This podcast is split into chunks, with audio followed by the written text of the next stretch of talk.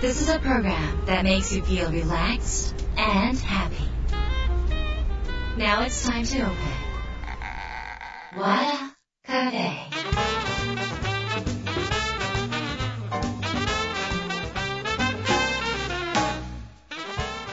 和田カフェのオーナー和田博美です。やる気満々の人もちょっと明日憂鬱な人も明日笑っていけるよ。今夜もワクワクお届けします。改めましてこんばんは和田博美です。今週はゲストをお迎えしました。質問家の松田美弘さんです。2回目の、えーご出演になります、えー今回はですね最新刊の朝1分間30の習慣、えー憂鬱で無駄な時間が減り幸せな時間が増えるコツのお話をしていただきます、えー自分自身のこ朝のね問いかけで生まれ変わっていく心が整っていくっていうことですね。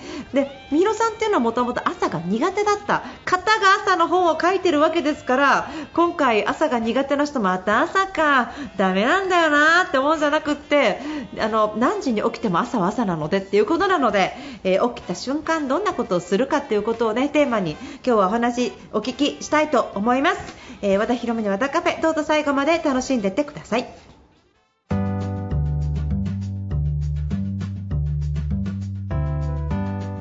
和田博美の和田カフェ今週はゲストをお迎えしました。質問家松田美弘さんです。よろしくお願いします、はいよろしくお願いします。お願いします。ということで、はい。新しい本が出てそうなんですよ。えっとこれ何月に出た本ですか、えっ、とこれはですね5 5月です。月あ5月に出はた本、すいません紹介するのが遅くなりまして。い、いえいえ全然ありがとうございます。私なんかあの世間と離れて生きてると人の,、あのー人の動向が分かんなくて。僕も離れてるんで大丈か 人のこと知らなかったりとか、はいあのしててすいませんでした。はい、あの読ませていただきました。あありがとうございますありがとうございます。三浦さんはもともと朝が苦手だったそうですね。そうなんですよ、はい朝が苦手で、ええ今も苦手です。今も苦手。はいでも朝の本その葛藤がありまして。すごいこれはあの起きた時間を大事にしろってこと。あそうそうそうそうですよねそうそうそうなんですけど、うん僕もともとうん朝のトピックを書いてなかったんですよ、はい。で、えーとはい。まあ、生産性を上げるっていうことをずっと取り組んでて、まあ、それを伝えたりしてるんですけど、はい。本にするときって、え読者さんに届きやすい切り口というかタイトルの方がいいよねってなるじゃないですか。はい。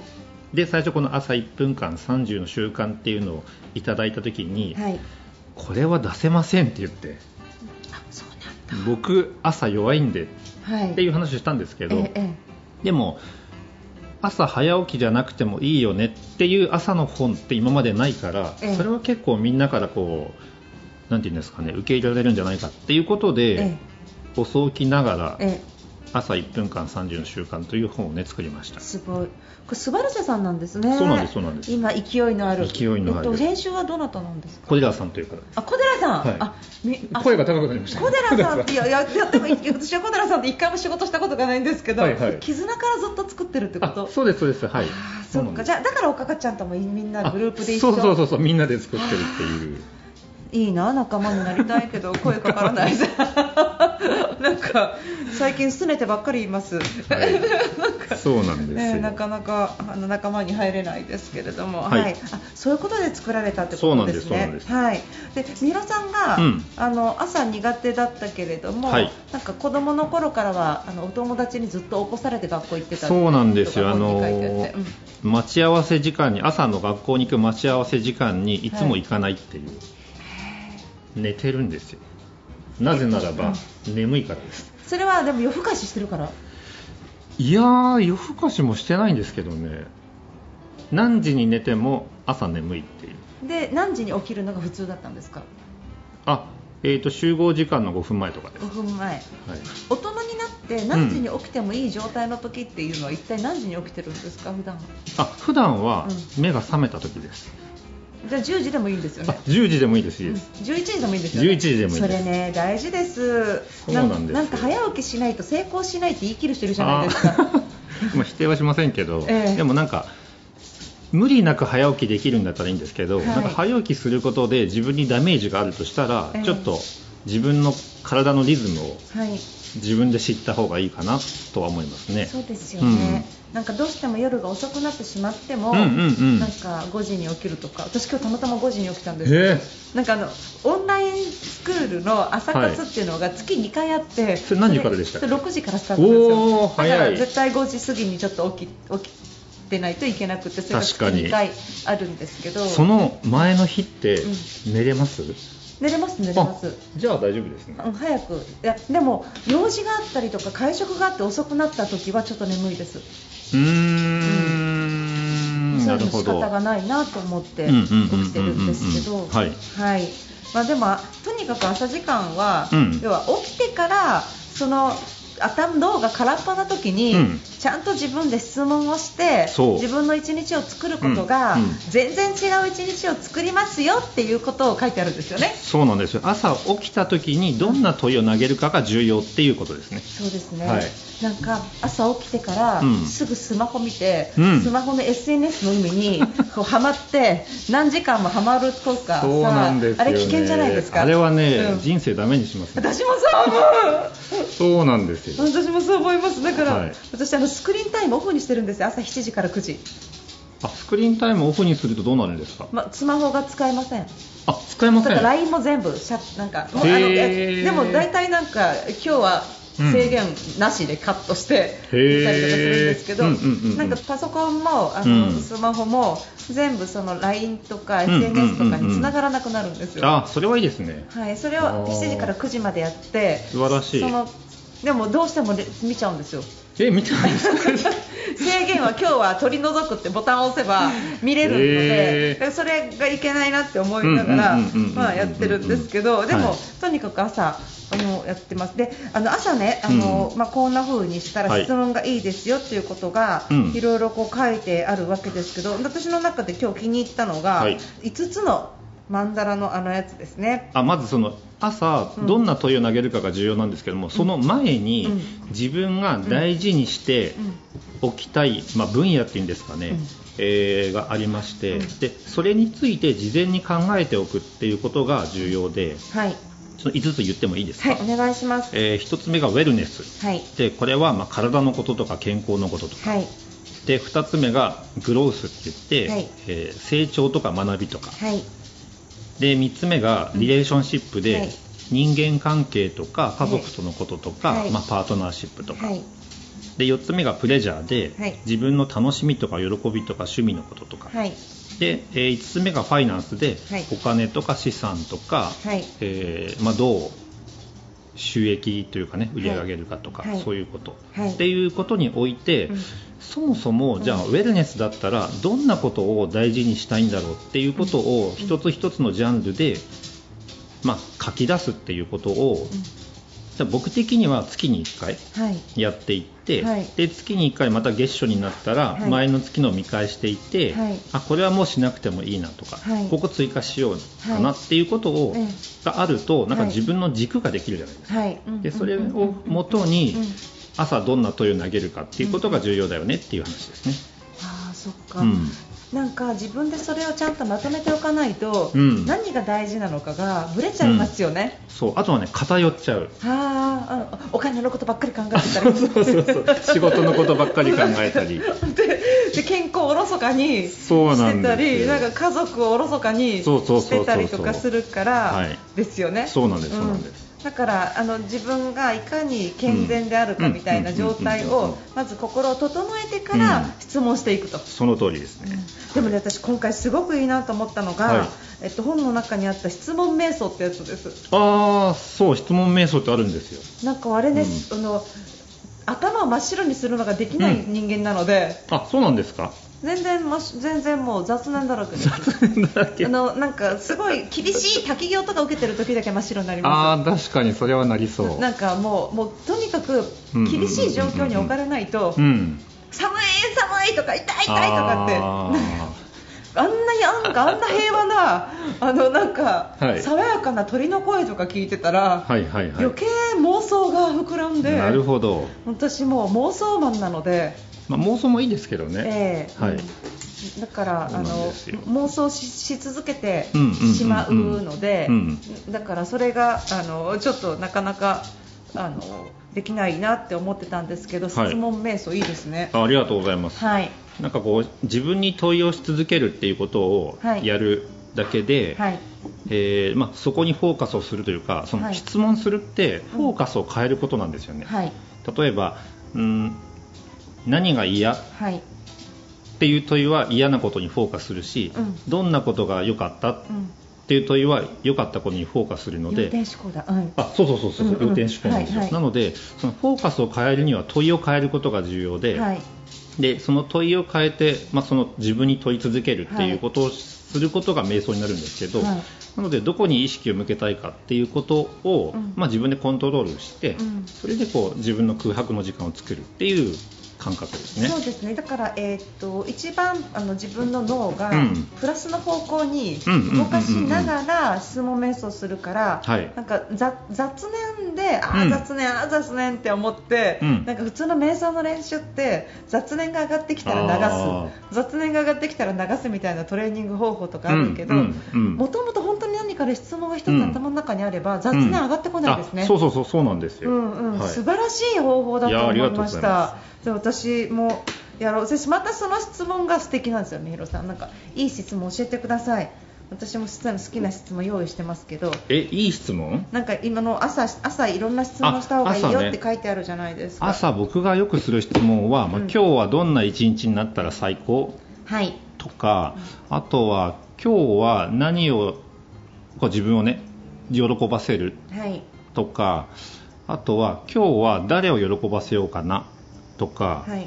そんなのをよく使いますね。ああなるほど。うんでそれであのももしね、うん今日はどんな一日でって言ったうんら、うん答えはどんな風に出てくるんですか、みひろさんの場合。あー今日はどんな一日になったら最高は、えーとまあ、シンプルに楽しい時間が増えたらいいな、楽しい時間が増えたらいいな。で出るじゃないですか、はいでそこでもう一回深めるんですよね、楽しいとは何みたいな？あそうそうそう、ん。自分にとって楽しい時間って何かな、はい。とか、はい。それはいつ作ろうかな？とかその楽しいのって何で、えー楽しみを作ろうかな？ってこう掘り下げながらはい。やっていくんですけど、はい。まあ、最初はもしかしたら時間が、ね、ちょっとかかるかもしれないんですけど慣れてくると1問2問答えるのってうん。5秒10秒でできるんですよね、はい。なので朝起きて本当に、まあ、1分ってタイトルにはあるんですけど、うん本当5秒とか10秒でもいいかなとう思います。そしたらなんか、うんみひろさんがそれするのは毎日絶対やってます？絶対かって言われると絶対じゃないですね決めつけ。たこと嫌いそうじゃないですか。ねなんかルーティンが多すぎると、そうそうそうそうそうなんかまた今度自由がなくなってだからやってない時もあるわけですよね。あもちろんありますあります時々やっているから、うん生活は整ってるって感じですか？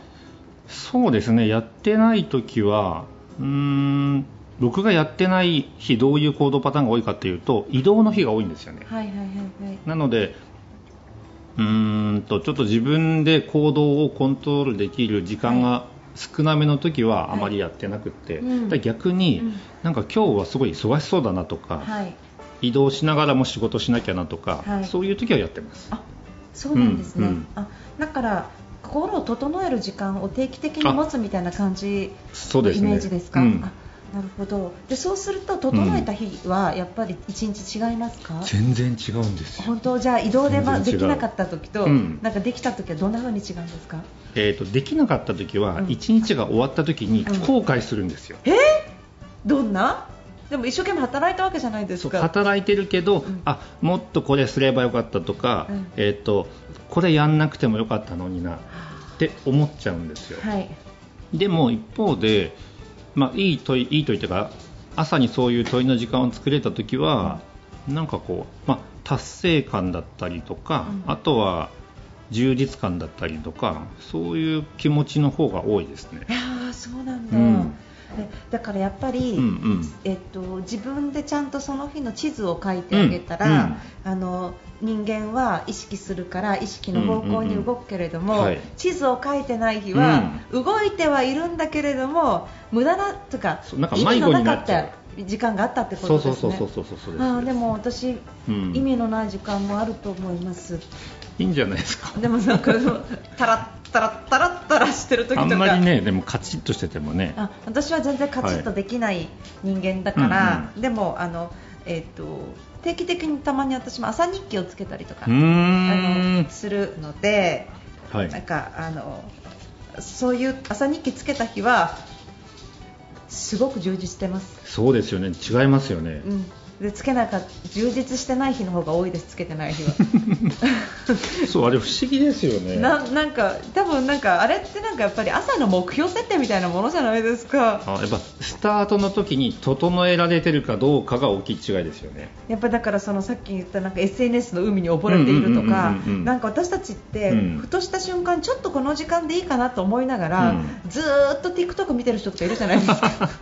見ちゃいますよね。でそういう時間が、はい。えっと、あ自分は今日何しようって決めてたからっていうことで、はいはいはい。だらだらしないと思うんですよ、うん確かに。尺ってこう、うん。終わるけど、うん。でも決めてなかったらたっぷり時間があるような気がしてうんうんなんかこう、うんうんなんかあっという間に1時間をそうなんですよね。意味なく過ごしちゃうんじゃないのかな、はい。でも今そういう人多いと思いますよ、そうですよねきっとね、うん。情報はすごいたくさんあるからですね。YouTube とか見てたら、うんずっと次々次って流れてくるから、何も朝決めてなかったら、うん。YouTube 見て勉強してる気になるけどああなるほど。ああいうデータって次の日に何見たかほとんど忘れて記憶にないらしいんですよ。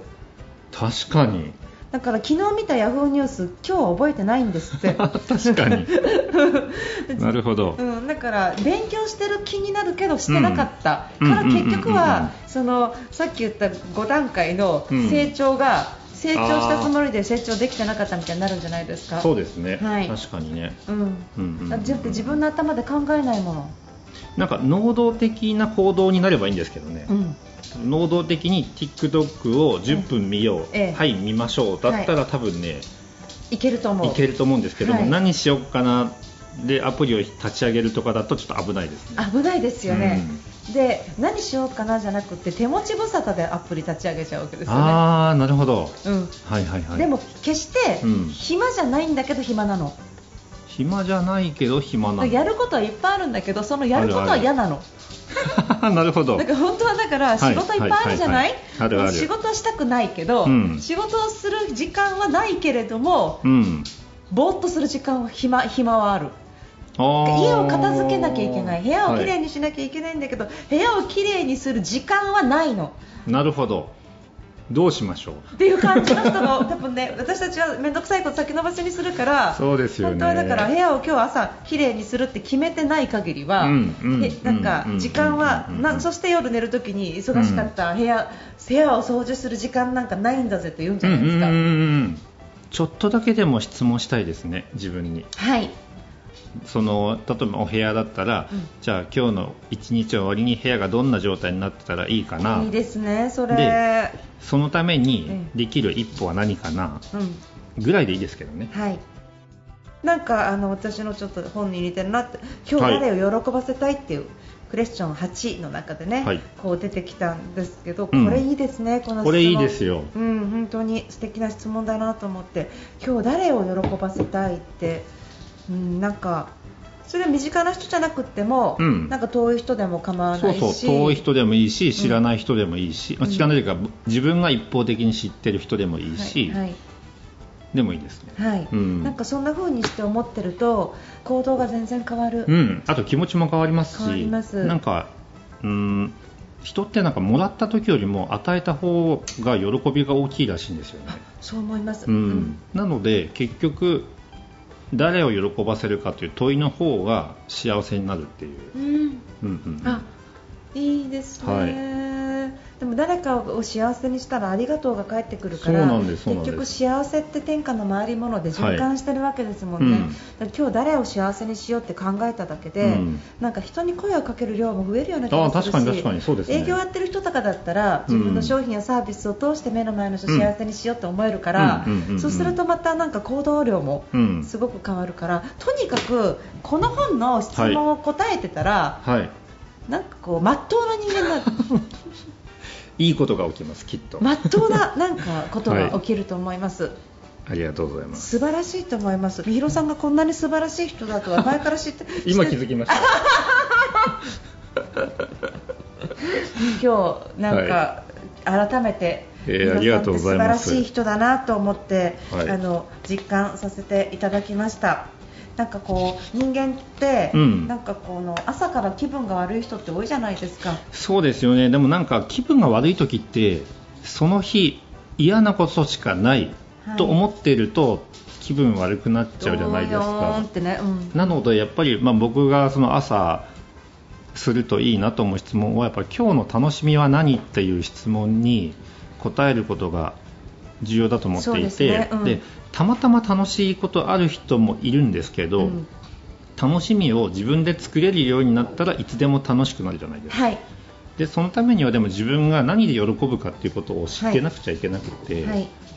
なのでそれを知った上で今日はねどんな楽しみを作ろうかっていう問いに答えると一日の、まあ、始まりが全く変わるかなと思いますね。ねあの、うん。なんか私とかみひろさんは、うん。朝通勤電車とかにも乗らないし、そうですね。なんかこの割と上司もいないから、はい。なんかお前はこれまだやってないのかってうんうんうん怒られたりすることもないし、うん割とストレスない生活するじゃないですか。確世の中の8割はサラリーマンで、うんうん。サラリーマンの人たちは毎日理不尽な思いをして、うんうん満員電車に乗って、うん。もうこの暑い中ベタベタベタするとかってね、うんうんうん。思って朝起きてから会社に着くまでですでにイライラすいること、うですよね。山のようにストレスフルな世界で生きてるからあると思うんですね、うんうん。だから聞いてる人とか、うん。なんか本読んだ人とかにしてみれば、とはいえさ、この松田美弘さんって、海でプカプカして しょって昨日も海入ってまでしたね。はい。でなんこうとはいえこの和田博美って犬と散歩ばっかしてねって みんはいはいな思う思いね。思ってると思うんだけれども、生活は変えることができないから、その私たちが言うことはそうかもしれないけれども、うん。満員電車に乗る前にそれをやるだけでも違いますよね。そうですね、うん。自分で大変なことをやってってなってご自身が一番分かってるじゃないですか、はい。なので、まあ、もっと自分に優しくしてあげるというか、はい。自分にご褒美をあげてもいいかなと思うんですよね、はい。でそのご褒美って別にお金がかからないご褒美もきっとあるはずなので、はい。それが例えば、えーとね、今100円のコーヒーでもすごい美味しい、ね、コンビニのコーヒーでもあるんで、はい。コーヒーが好きだったらそれを飲む5分間を作るとかでもいいし、うんうん。なんかそういうお金がかからないけどできることをちょっと忙しい中にもはい。作ってみるといいかもしれないですね。そうですね、うん蝶々とか探してほしいです。蝶々私蝶々好きで。蝶々いいですよね、でも。蝶々って、はい。あのアゲハは、はいはい。卵からあの成虫になるの0.6%なんですよ。え？ーだからあのえ0.6%だから、うん。1匹。1000匹中6匹。そう、うん。でということは1匹見ただけでものすごいラッキーななんで私って今日運いいんだろうってうんうん。思うんですよ、いいですね。なんかで僕たちもなんか蝶々がうん。メッセージとかヒントをくれる存在っていうふうに思っていて、勝手にね。あでその時考えてたことがあった時に蝶々が現れたらうんそれをやるみたいな、うんそうそうそう。そんな感覚でいますね。あそうですよね、うん。なんかサインみたいにそう思って私はラッキうんうんうん。ーなんか訪れると思っているから、でもだからね、うん。蝶々見つけるの多いんですよ。思ってるから。おーだから結局道歩いてる時に蝶々蝶々って。だからなんかあのえでも結構いるんですか蝶々いますいっぱいいます。この辺にも？いるいっぱいいる。そうなんだ。もう本当にもうもう毎日見ようと思えば見れるぐらいいえー、それはちょっと意識してなかったですね。いやもうすごいたくさんいてうわへーもう本当にこんなに蝶々ってうん。いっぱいいるんだと思って、まあでもセミでもいいですけどね。セミもそうですね確かに。あの確率少ないですよね生き生きるっていうか、そうですね、うんあの時間もかかるしすごい。負荷8年間うん。地面にいてやっと上がってきてやっと上がってきたっていう時にカラスに食べられるのとか見目撃したことがあってもう本当にあの時はカラスを恨んで。なるほどな。まあでも生き物は尊いですねすべて。そうですね、うん。なんかやっぱりあの命は尊いと思います。ということで、ミロさん、はい。これちょっと触らせていいですもらっていいですか、はい。こちらの本ですね、あのえっと、ミロさんのはい。この本を読んで、うん。まずは実践してみてくださいね、はい。であの朝のその質問の、えっと、例題がたくさん書いてあるのと、あのさっきのマンダラっていうね、うんうん。その一つのえっと自分の軸をしっかり作って自分がどういうことをに感謝するのかっていうことを明確にしながら質問をしっかりしていくと全然整った自分が生まれるのでぜひやっていただければと思います、はい。えー朝1分間30の習慣ということで朝が苦手な松田美弘さんが、はい。朝が苦手な人のために えー、と書いた朝を朝早起きしないと成功しないって言われてても美弘さんは成功されてるので 皆さんどうぞご安心ください。はい。ありがとうございます。はい。ということで、みひろさん、今日はどうもありがとうございました。